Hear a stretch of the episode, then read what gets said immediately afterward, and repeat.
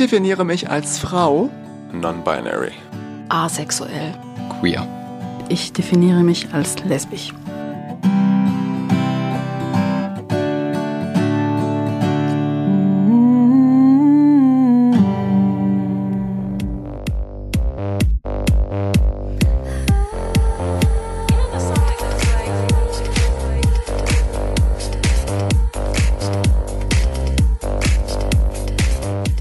Marhaba, das heißt Hallo auf Arabisch. Ich bin Leila heute. Ich bin 37 Jahre alt, lebe seit mh, hm, fünf Jahren in Deutschland, in Freiburg. Und ich arbeite an einer Grundschule als Schulkinderbetreuerin und ich definiere mich als lesbisch.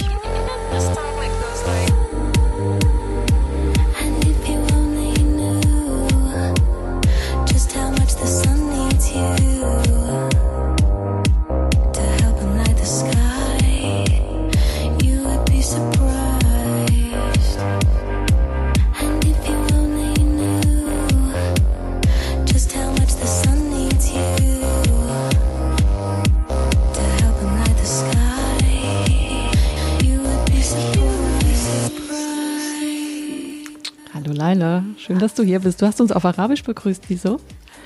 Ähm, weil es mir wichtig zu sagen, dass ich aus Palästina komme. Und so sagen wir Hallo auf Arabisch. Das ist jetzt natürlich schon gleich ein, ja, ein ganz spannendes Thema, Muslima und lesbisch sein. Aber da kommen wir dann nachher noch dazu. Jetzt würde ich als erstes gerne mal wissen, wie es so für dich war, so als Teenager. Wie hast du das gemerkt, dass du lesbisch bist? Hm. Funny Story. Ich glaube, ich war in der achten Klasse. Ich muss sagen, dass mein Bruder dabei ist. Das ist mir sehr wichtig, dass er hier ist. Und dass ich freue mich voll. Der Ahmad? Ja, ich freue mich Heute. darauf. Und ich glaube, du kennst diese Geschichte nicht, aber jetzt, es kommt.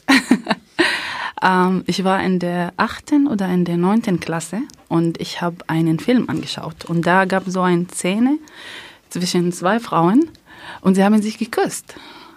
Und ich habe das einfach sozusagen gefeiert, aber für mich das war wie ein Tabu. Und ich habe den Film nicht bis zum Ende geguckt. Und das war's. Und ähm, genau, und dann, als ich 24, 25 20 Jahre alt war, habe ich das erste Mal mich in eine Frau verliebt.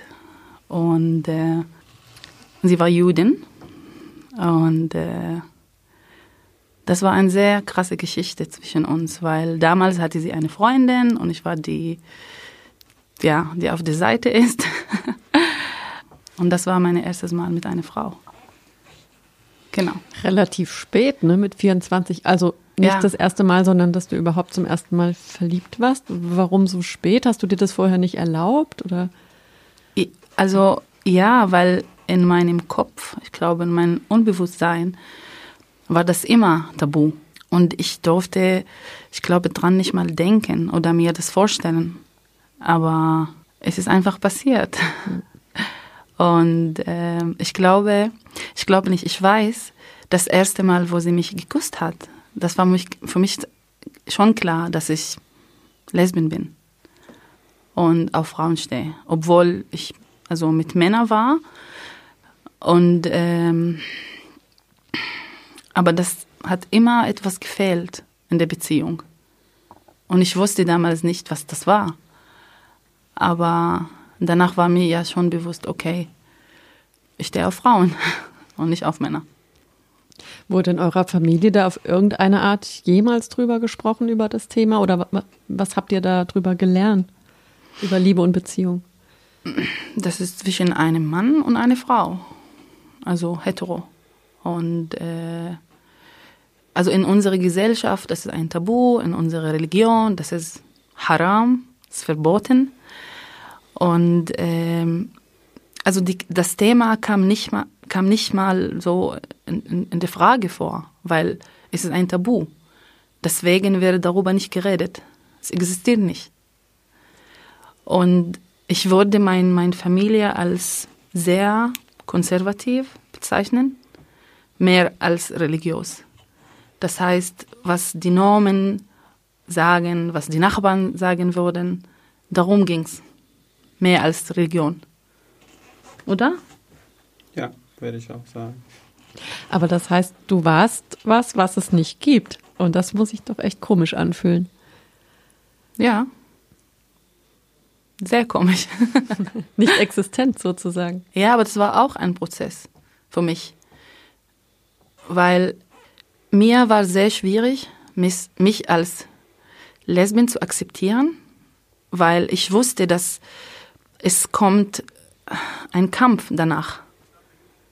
Und, äh, und es hat lange bei mir gedauert, wo ich das gesagt habe, okay, ich bin so, ich stehe auf Frauen, das meine Gefühle, meine, meine Bedürfnisse und so ist das. Ich weiß immer noch, das erste Mal, wo ich Ahmad erzählt habe, das war nach der Trennung von meiner ersten Ex-Freundin. Und ich habe ihn angerufen, weil er hat in Freiburg gewohnt. Und es war so, hey Bruder, ich stehe auf Frauen. Und er war so, was? Wie bitte? Okay, ich brauche zehn Minuten, um das zu, ja, zu bearbeiten. Wir haben aufgelegt und dann hat er mich zurück angerufen und er war, okay, du stehst auf Frauen, ja. Woher wusstest du, dass du ihm vertrauen kannst? Dass er dich nicht verstößt? Weil Ahmad und ich sind so Outsider in unserer Familie. ähm, er war immer offen. Äh, er hat viel Sachen akzeptiert als mein anderer Bruder. Ich habe noch drei Brüder, also und er, war, er war mehr tolerant. Und ich habe das nie gezweifelt. Ich wusste, dass wenn ich ihm das sagen würde, für ihn wäre kein Problem. Und ja. Wo seid ihr denn aufgewachsen? In der Nähe von Haifa in Palästina. Ihr seid israelische StaatsbürgerInnen und da ist ja, ist ja ein relativ liber, ja, es ist ein liberales Land, es gibt eine queere Szene. Mhm. Hast du davon was mitgekriegt und ist das dann nicht komisch gewesen, so die, die Intoleranz in der eigenen Familie oder das Tabu und gleichzeitig gehe ich auf die Straße und sehe homosexuelle Paare oder ich sehe in der Schule diesen Film. Also das ist doch auch ganz komisch bestimmt. Ja, aber bei mir war das so alles underground. Also meine ganze Kontakte, meine ganze queere Freunde, das war alles heimlich. Also die gab's. Ja, aber das war alles heimlich. Waren das auch Palästinenserinnen? Ja, ja. Und äh, Leute, die ich immer noch Kontakt habe. Und ähm, ja, das war schwierig.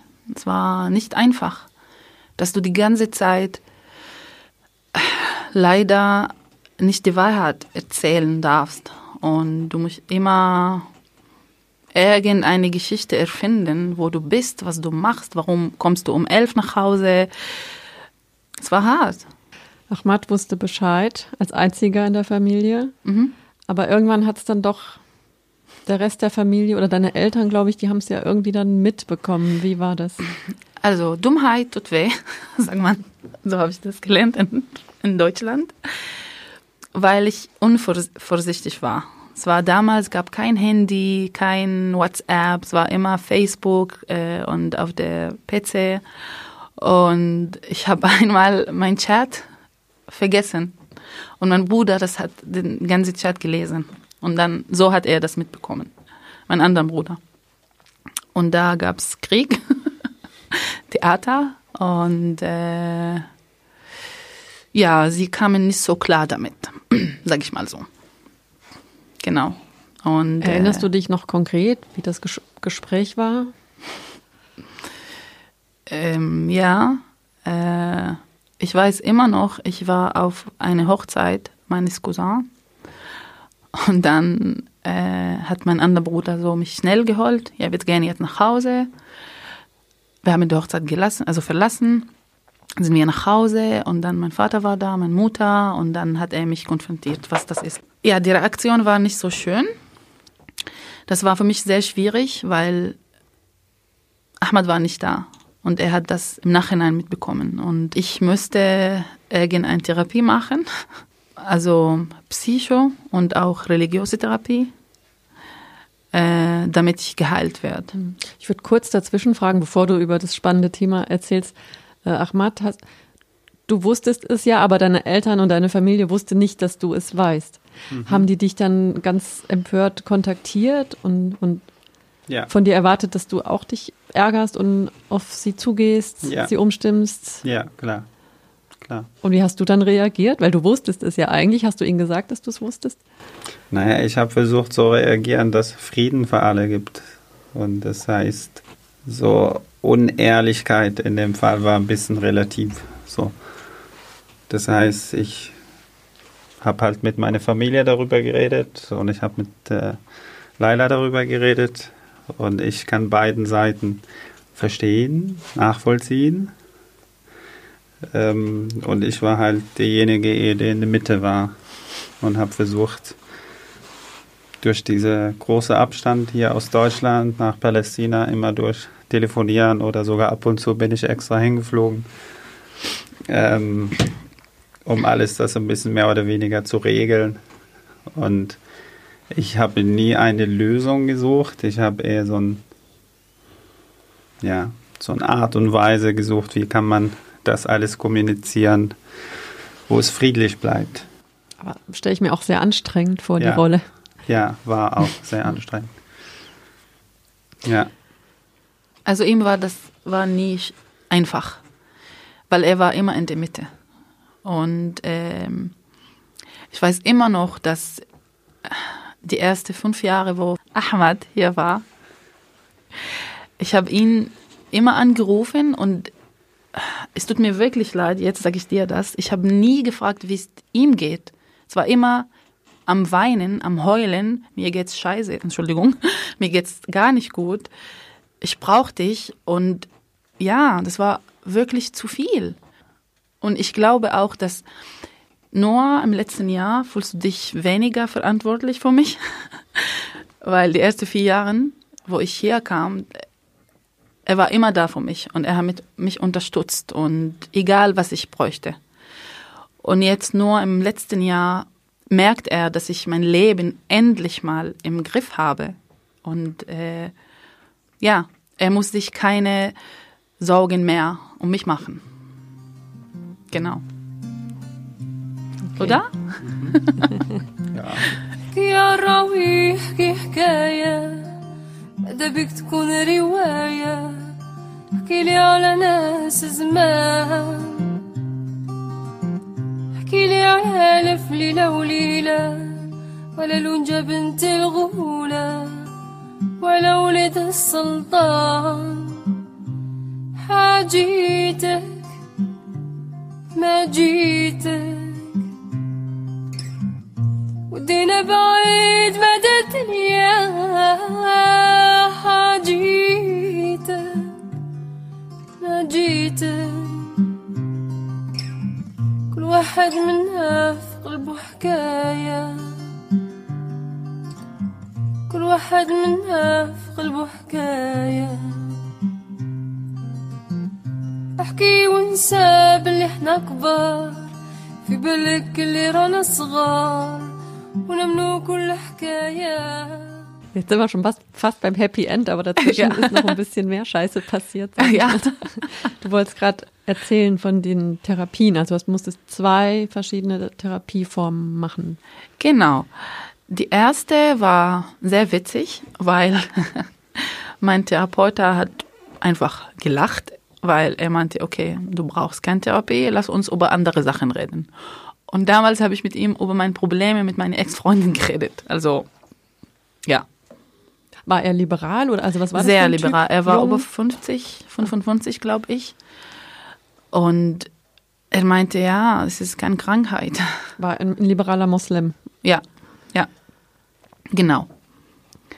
Und äh, wie ich gesagt habe, das war, es ging nur um meine Probleme, halt mit meiner Familie sozusagen und meine Beziehungsprobleme, mehr nicht. Und äh, die andere Therapie war aber hart, äh, sehr hart. und äh, das war an einem Tag, wo meine Eltern ein Sheikh, Mullah, wie heißt das auf Deutsch? Imam, sag ich mal, geholt haben. Und er hat äh, aus dem Koran was gelesen.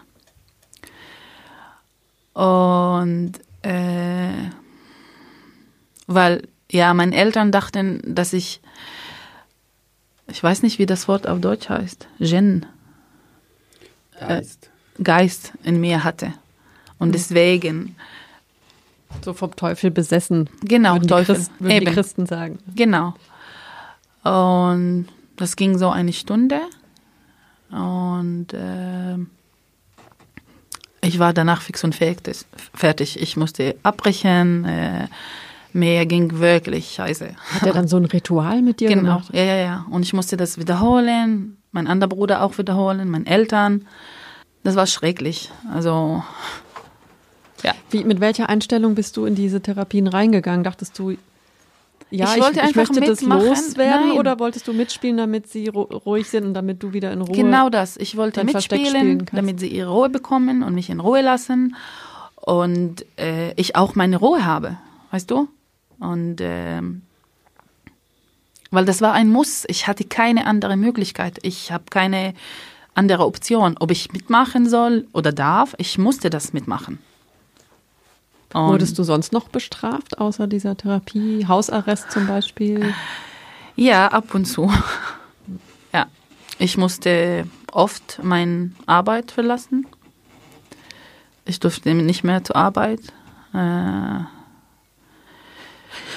es gab einmal, wo ich so eineinhalb Wochen im Zimmer war. Ich durfte nicht raus. Sie haben mein Handy genommen, mein Laptop, mein. Also ich hatte keinen Kontakt mit anderen Menschen. Und das war das Mal, wo ich abgehauen habe. Und ich war vier Monate weg von zu Hause. Und keiner wusste, wo ich bin. Nicht mal Ahmad. Ich habe ihn nach zwei Monaten angerufen, habe ihm gesagt, hey du, ich bin nicht zu Hause. Er wusste das schon von meinen Eltern halt. Und ich weiß immer noch, welcher Tag das war. Das war Mittwoch. Ich hab, das war um 19 Uhr Abend. Ich habe ihm so per ähm, Skype angerufen und ich habe ihm erzählt, wo ich bin. Ihm habe ich die Wahrheit erzählt. Das habe ich von ihm nicht versteckt. Und seine Reaktion war, ja, du hättest das schon länger machen sollen. Das war seine Reaktion. Genau. Und äh, ja, aber dann nach zwei Monaten, äh, ja, ich hatte kein Geld mehr und äh, ich war bei zwei Freundinnen von mir, aber ja, ich konnte nicht bis Ende des Lebens da bleiben. Und dann habe ich meine Eltern kontaktiert und äh, dann bin ich nach Hause zurück, nach vier Monaten. Und bis jetzt wissen meine Eltern nicht, wo ich war. Sie denken, dass ich in einem Frauenhaus war, weil viel Gewalt bei, also zu Hause war und ich wollte weg. Und äh, die einzige Person, die das weiß, ist Ahmad, wo ich war. Wie viel Zeit ist vergangen dann noch, bis du entschieden hast, nach Deutschland zu gehen? Also Das ist eine sehr wichtige Frage. Ich sage dir warum. Diese Entscheidung hat zwischen vier bis sechs Jahren gedauert. Ich glaube, weil ich Angst ha hatte, um das zu machen. Und ähm, weil in der Zeit gab es viel Probleme zu Hause. Ähm, auf Deutsch sagt man Rebelde. Ja, ich habe immer alles gemacht, was ich nicht machen durfte. Und für meine Eltern, das war, du bist nicht in Europa. Du bist hier. Und du musst an die Regeln halten. Und ich konnte nicht mehr. Und es geht nicht um Sexualität jetzt. Es geht um Frauenrechte. Und weil ich eine Frau bin, viele Sachen durfte ich nicht machen. Aber ein Bruder durfte alles machen. Alles. Und das hat mich einfach gekotzt. Sorry. Und äh, genau. Und ähm, ja, die Idee war immer im Hintergrund. Wie, wann, wusste ich nicht. Und dann 2014 habe ich Ahmad besucht und äh, das war im Sommer, glaube ich. Und dann habe ich ihm gesagt, du, ich, ich kann nicht mehr. Er meinte, okay, du kommst nach Deutschland. Äh, aber wir mu mussten unsere Eltern äh, überzeugen. Wie? Und dann kamen wir beide, oder ich glaube, auf diese Idee. Ich sage meinen Eltern, ich werde jetzt meinen Master in Deutschland machen. Ich musste die Sprache lernen. Und das dauert so zwei Jahre und dann komme ich wieder. Und ähm, dann bin ich zurück, habe ich meinen Eltern erzählt. Sie fanden die Idee scheiße. Sie waren nicht so viel begeistert davon.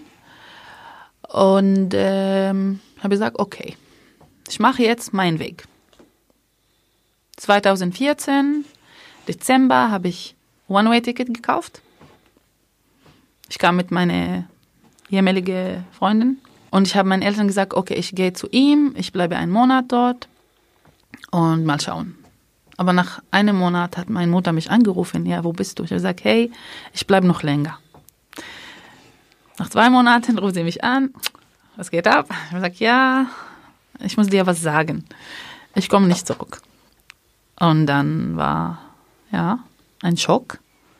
Aber dann, ich glaube, sie konnte mit mir in, der, in dem Moment nicht mehr reden. Dann hat sie das Telefon meinem Bruder gegeben. Wir haben weiter geskypt. Und ich habe ihm gesagt, du, ich, es passt nicht mehr. Ich muss weg. Und es war schwierig für die. Und sie meinten, ja, du musst zurück. Wir besprechen das zusammen und wir finden eine Lösung. Ich habe gesagt, ja, aber ich komme nicht alleine. Ahmad kommt mit. Und dann sind wir zusammen nach äh, Palästina. Wir hatten ein Family Meeting. Es war Mama, Papa und drei Brüder. Und es gab ein, ein äh, wie sagt man Schart auf Arabisch? Bedingung. Genau, Bedingung. Na gut, man lernt immer noch Deutsch. Es gab eine Bedingung.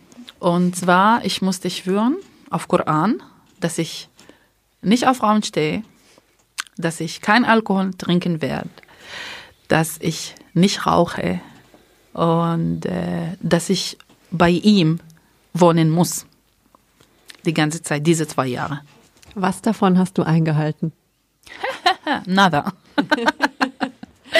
also die ersten vier, Monate in Freiburg habe ich bei ihm gewohnt, aber Okay, dann hab, immerhin. ja, ja, wir haben aber zusammen die Entscheidung getroffen, es passt nicht mehr. Du brauchst deine Ruhe, ich brauche meine Ruhe, ich ziehe aus. Genau. Und ähm, ja, und ich bin seit fünf Jahren in Freiburg. Denken die Eltern immer noch, dass ihr zusammen wohnt? Oder also was, wovon sind deine Eltern, eure Eltern überzeugt jetzt heute 2020, wie dein Äh, Leben hier aussieht? Okay. Ich habe mit ihm vier Monate gewohnt und dann bin ich umgezogen. Und seitdem wohne ich in WGs. Aber unser älterer Bruder wollte uns besuchen vor zwei Jahren. Und es geht nicht. Ahmad hat gemeint, ich kann kein mehr Theater spielen.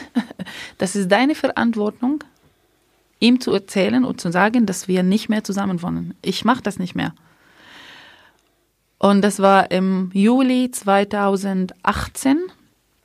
Äh, dann habe ich ihm angerufen, habe ihm gesagt, du, ich bin seit einem Monat umgezogen, ich wohne nicht mehr mit ihm, damit du es weißt, weil du kommst uns im September besuchen und äh, ja, er fand das nicht so gut, nicht so toll, aber er hat das akzeptiert irgendwann, irgendwie. Und dann kam er mit seiner Frau. Sie sind hier so zehn Tage geblieben, waren unterwegs. Er hat meine Wohnung gesehen, wo ich wohne. Und, und dann, als er zurück nach Palästina geflogen ist, er hat meine Mutter sowas erzählt, äh, deine Tochter ist stark wie 100 Männer. Also, ich habe das nicht so gemocht, dass er mich mit, nur mit Männern verglichen hat, aber für ihn, das war, er war sehr stolz auf mich. Und äh, ja, und sie sind jetzt sehr einverstanden. Sagst du dann, dass du nur mit Frauen zusammen wohnst? Oder was ja, ist eigentlich komischerweise, ja. Eigentlich müsste, müsste das ja auch potenziell problematisch für sie sein. Also sie glauben, dass ich geheilt bin. Weißt so, du, sie glauben, okay. dass ich keine Interesse mehr an Frauen habe. Aber ich denke, dass irgendwie unsere Mutter weiß das. Also tief. Sie will vielleicht das nie zugeben. Aber mein Vater weiß das Bescheid. Es gibt eine andere Geschichte. Du kennst die Geschichte nicht. als ich meine erste Freundin hatte, sie hat mir damals, also sie Judin, das heißt, sie spricht Hebräisch. Eines Tages hat mein Vater einen Liebesbrief gefunden. Dann hat er mich geholt, komm, wir gehen ins Schlafzimmer. Er hat den Brief aufgemacht, zugemacht, zerrissen und er hat gesagt, das bleibt unter uns und keiner wird das wissen. Und das war's mit dem Thema. Und ich stand da, dass sie mich liebt und sie will mich heiraten und keine Ahnung, wie auch immer. Und er wusste, das ist von einer Frau, nicht von einem Mann. Und das war's. Wir haben nie darüber geredet. لما ايدينا تلتقي تمي عتمها شو حركتها والدوران. كل الطبيعة بتنحني لما بجسمها تنحني. قصص بعيونها تشدني تختزل عمر اللي كان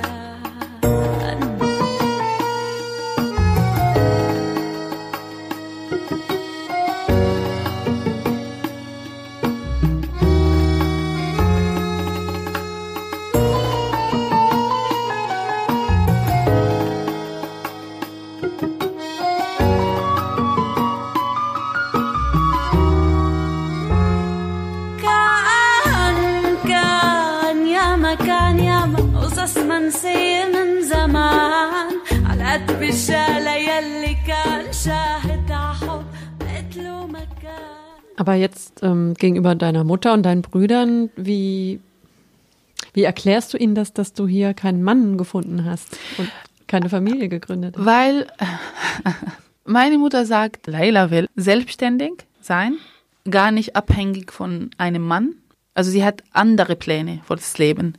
Sie ist keine typische arabische Frau. Und das das, ist dann akzeptiert, so auch in der Gesellschaft. Ja, ich glaube, ja, ja, sie, sie lässt niemanden da, über das Thema reden. Das, sie macht Stopp direkt. Das ist ihre Entscheidung, es geht euch nicht an. Und, ähm, aber ja, ich bin die einzige Tochter. Natürlich wünschen sie sich, dass ich eine Familie habe oder Kinder oder wie auch immer, aber mit ihrer Vorstellung, weißt du? Vielleicht kannst du noch jetzt noch mal kurz erzählen, wie so dein tatsächliches Leben hier in Freiburg aussieht. Die Wunderbar. sechs Jahre. Was treibst du so? Wo treibst du dich rum? Bist du auch aktiv? Äh, ja, ich bin oft unterwegs in der Szene. Jede Party bin ich da. Ähm, ich genieße diese Fre- Freiheit. Und nicht nur als Lesbin. Ich bin nicht nur leider die Lesbin. Ich bin eine Frau, die arbeitet, die Geld verdient, die selbstständig ist, die ihre Freundschaften hat und äh, ich kann alle Entscheidungen alleine treffen. Ich brauche keine Bestimmung von Menschen mehr, weißt du? Und äh, ja, ich kenne viele Leute. Also wenn ich unterwegs bin, dann muss ich bestimmt zu fünf Leute, sechs Leute Hallo sagen. Es ist Freiburg, ein Kaff, ein Dorf, alle kennen sich und vor allem, dass die Szene sehr klein ist. Ich feiere unsere CSD jedes Jahr. Für mich, das ist eine, ah, ja, wie kann ich CSD beschreiben? Das ist äh, Celebration of Love. Und ähm, das erste Mal, wo ich hier war, 2015, 14, ne? 15. ja, 14 kam ich, das war Dezember. Okay. Also 2015 war ich mit meiner allerbeste Freundin und wir sind zusammen gelaufen. Und ich weiß immer noch, sind wir vorbei von der, wie heißt das, Escholstraße gelaufen. Und da gab es ein Oma auf dem Balkon. Sie hat einfach Blumen so zu uns gegeben. Und ich fand das einfach krass, dass ältere Menschen uns feiern auch, weißt du? Aber trotzdem hast du ja ein Doppelleben, faktisch. Oder musst du das ganz scharf trennen? Ich habe absolut ein Doppelleben. So werde ich mein Leben nennen. Äh, Und ja, vor zwei Jahren hätte ich leider gesagt, aber jetzt sage ich, sage ich nicht leider. Weil für mich das war auch ein Prozess, das zu akzeptieren, dass äh, die Entscheidung nach Deutschland zu kommen hatte Konsequenz. Und das heißt, dass ich darf hier sein, wie ich bin, aber damit ich meine Familie irgendwie unterstütze, ist diesen Teil müssen sie nicht wissen. Und äh, es ist schwierig und das ist immer noch ein Prozess und jedes Mal, wo ich Liebeskummer hatte und meine Mutter mich angerufen hat und sie hat gemerkt, dass mir wirklich scheiße geht oder ging, ich konnte nie ihr sagen, hey, mein Herz gebrochen.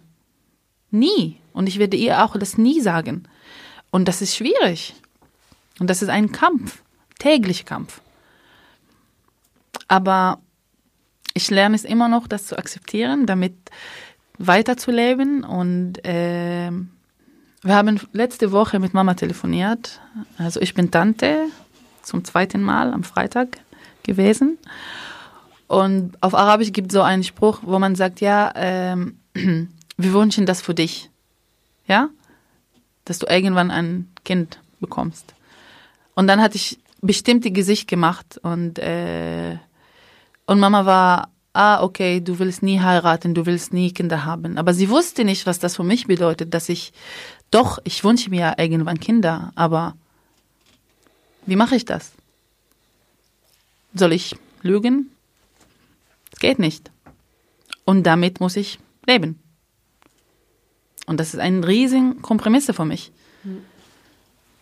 Und als in Anführungszeichen alleinerziehende Mutter, das wäre auch nicht akzeptiert. Nein, nein, Weil nein. man, das, äh, man, man sucht ja dann, also ich fange jetzt auch schon an, drüber nachzudenken, was es da für Möglichkeiten gäbe, dass alle, dass alle irgendwie zufrieden sind, aber es ist einfach fast nicht möglich. Ich konnte was anders machen oder ich hätte was anders machen können. Einfach ein Schwul heiraten und äh, weil es gab viel Deals von schwulen Männern. Und äh, ich weiß immer noch, Ahmad hat gesagt, nein, du tust das nicht, du machst das nicht, vergiss es. Ja, Ahmad, Ahmad, warum hast du das gesagt? Warum war- wäre das für dich keine Option für Laila? Dass sie einen Schwulen heiratet. Ja, dass sie solche Umwege geht. Na, ich, ich sehe es nicht als Umweg, das ist voll der schräge Weg, weil das ist lebenslang, das macht alles viel komplizierter halt so in die Zukunft. Also ich versuche ein bisschen, ein bisschen nachhaltig zu denken. Aber dir fällt auch keine Lösung ein, oder? Wie Laila jetzt eine, Mm, doch. eine Familie haben könnte und, und eure Eltern es nicht mitkriegen oder trotzdem. Also lass uns so sagen, ich denke, wenn Laila wirklich diesen Wunsch hat, ein Kind zu haben, dann macht sie es. Wenn das so ein brennender Wunsch. Also was sie alles bis jetzt geschafft hat, der ganzen Weg aus Palästina hierher. Wir haben vor acht Jahren ganz viel unmöglich gesehen und unmachbar und jetzt sitzen wir hier und reden darüber. Hm. Deswegen weiß ich nicht, also was in der Zukunft halt so passiert, aber ich glaube, also die Hoffnung gebe ich noch nicht auf oder ab, aber keine Ahnung. Ich denke, die Zeit so zeigt uns langsam wieder neue Lösungen, die wir jetzt heutzutage nicht ganz sehen. Ne? Und vor ja, 50 Jahren oder 60, 70 Jahren in Deutschland war es auch so eine Krankheit und jetzt dürfen die Leute heiraten. Und damals keiner kam auf die Idee, dass irgendwann sowas legal sein kann. Und aus dieser Perspektive denke ich so, ja, Sachen können sich ändern. Vielleicht, wenn wir es jetzt nicht sehen, vielleicht unsere Kindern werden das erleben, unser, unser Enkel. Aber im Moment ist es halt so. Laila, wenn du dir eine Welt wünschen könntest oder jetzt was verändern könntest, was wäre es? Was wäre dein größter Traum? Ich habe schon gesagt, dass ich zwei Nichte habe. Gell? Und ich glaube, mein großer Wunsch wäre, dass sie, wenn sie 18 sind, dass sie ihre Leben leben dürfen, wie sie sich wünschen. Ohne Regeln, ohne Tabus, ohne Schmerzen. Dass sie sich nicht verstecken müssen, wie ich jetzt. Laila heiße ich nicht. Das ist ein faker Name. Und ich hoffe, dass ich sehen kann. Weißt du? 20 Jahre. Und für dich? Für mich? Oh Gott. Du darfst dir alles wünschen. Ja, Alles ich weiß. ist möglich. Äh, Eine fliegende Giraffe. eine Drache. ähm, Ach, es ist, ich, ich finde die Frage sehr schwierig jetzt. Also ich habe so viele Sachen im Kopf und äh, vielleicht ein Traum, dass ich irgendwann meiner Mama sagen kann, hey Mama, ich auf Frauen. Und ich liebe Frauen.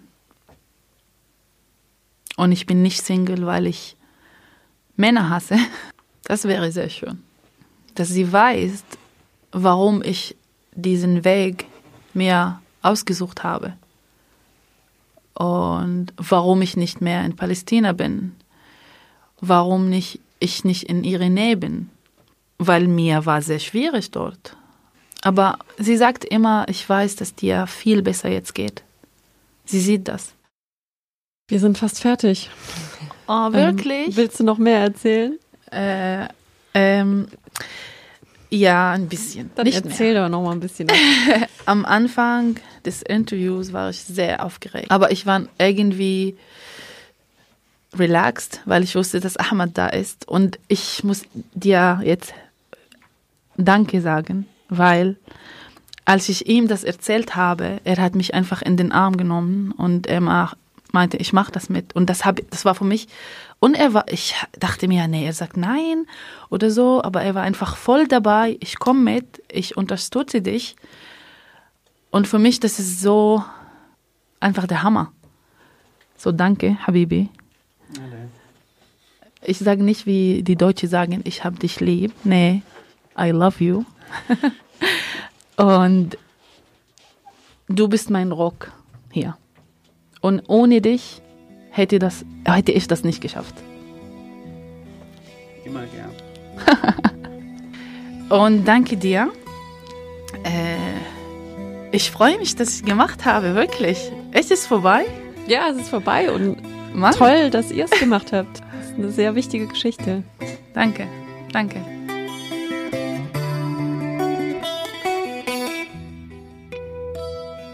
Sichtbar in Freiburg, ein Projekt von Fluss e.V. und Radio Dreieckland. Fotos von Severin Poti.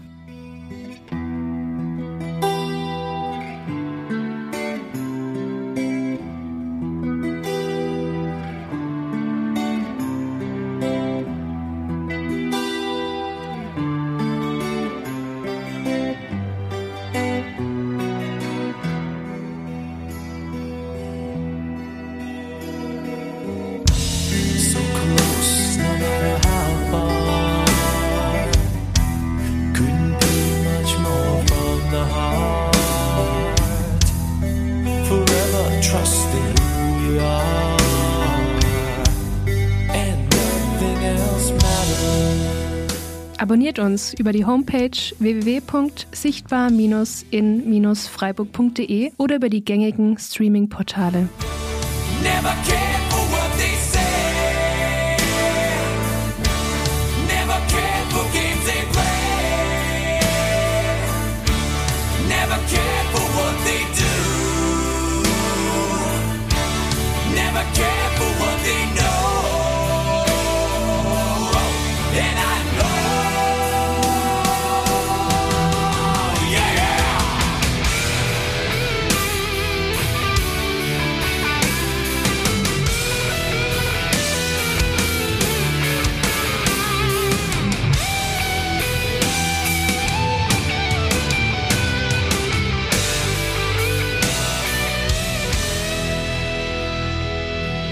Mit freundlicher Unterstützung vom Aktionsplan für Akzeptanz und gleiche Rechte des Landes Baden-Württemberg.